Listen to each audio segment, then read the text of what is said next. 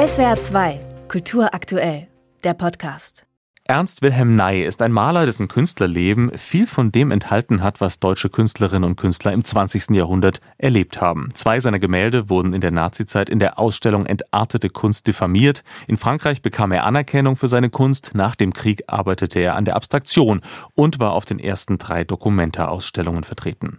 Das Museum Wiesbaden zeigt nun eine große Retrospektive der Kunst von Ney und ich spreche jetzt mit dem Kurator Roman Ziegel-Gensberger. Guten Tag, Herr Ziegel-Gensberger.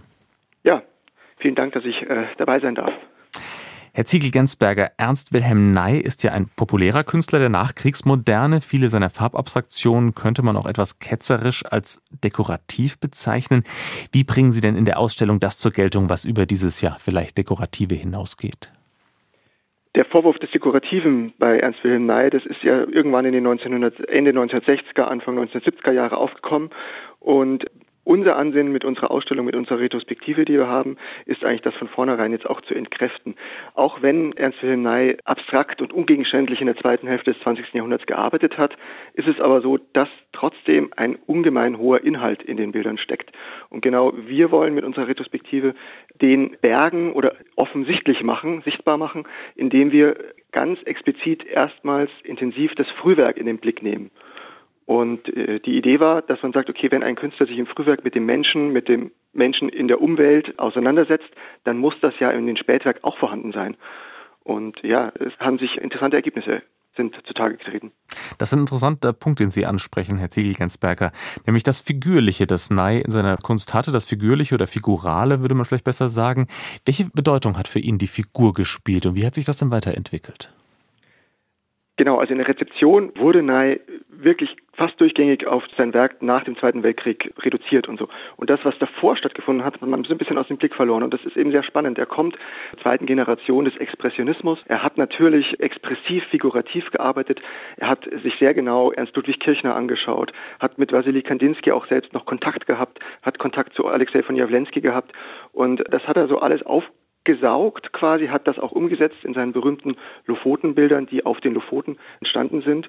Und äh, da sieht man direkt, dass es ihm ein Anliegen war zu zeigen, dass der Mensch nicht zur Kultur gehört, sondern zur Natur. Also dass er Teil ist des großen ganzen Universums. Und das sind so Aufgaben, äh, die er mitnimmt später in seine Scheibenbilder.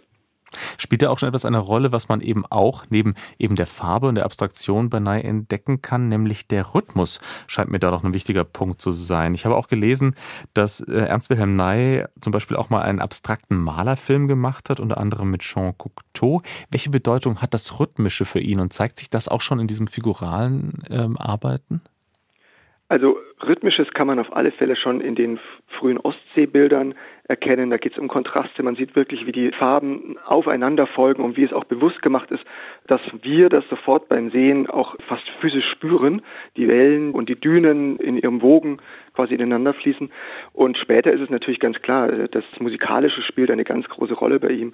Es gibt die Werkfolge der fugalen Bilder, da kommt es auch im, im Titel vor.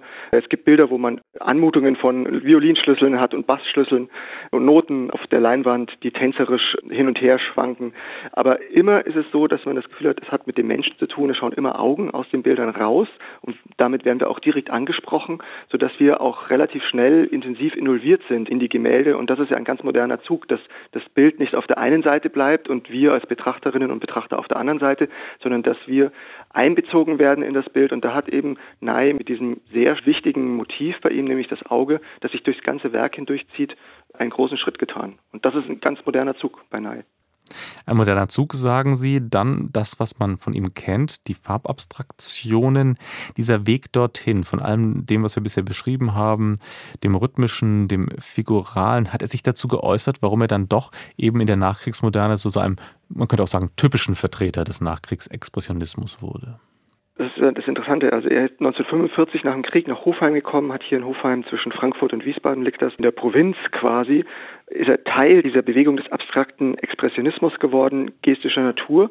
Und er war nicht Teil dieser Bewegung, sondern er hat diese Bewegung ja angestoßen. Das ist ja etwas, er hat wirklich dieses Rad in der, im Kunstgeschichtsgetriebe quasi vorangebracht. Und da muss man sagen, dass er eine bedeutende Rolle gespielt hat. Und er war sich seiner sehr bewusst, hat sich auch nie einer Gruppe geschlossen, also weder der Zen 49 Gruppe oder der Quadriga in Frankfurt, was er durchaus hätte machen können, weil er eben schon so erfolgreich gewesen ist mit seinem Weg in die Abstraktion hinein. Aber in unserer Ausstellung ist es eben entscheidend, dass wir sagen, er ist abstrakt geworden und hat abstrahierend gearbeitet mit diesen Scheibenbildern, die ja dann weltberühmt sind und sehr populär, aber dass diese Scheiben immer auch eine Bedeutung in sich tragen. Also wenn man im Frühwerk sieht, dass er schon die Gestirne malt mit expliziten runden, also richtig betont runde Form und dann die Augen mit runden Formen, sodass man merkt, ah, okay, der, im Frühwerk werden Scheiben und Kreise mit Bedeutung aufgeladen, wo sie noch etwas abbilden und später, wo sie nichts mehr abbilden, die Scheiben und die Kreise, haben sie aber die Bedeutung immer noch. Und das war für uns eine Erkenntnis, die wir im Laufe der Ausstellungsvorbereitung nach und nach gewonnen haben. Und das ist eigentlich das große Anliegen, zu zeigen, dass Ney, obwohl er ungegenständlich wirkt, Inhalte transportiert.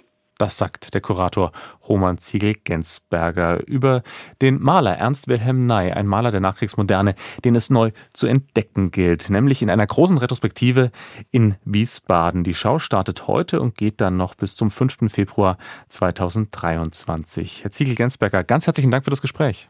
Ja, auch von meiner Seite vielen Dank. SWR 2 Kultur aktuell. Überall, wo es Podcasts gibt.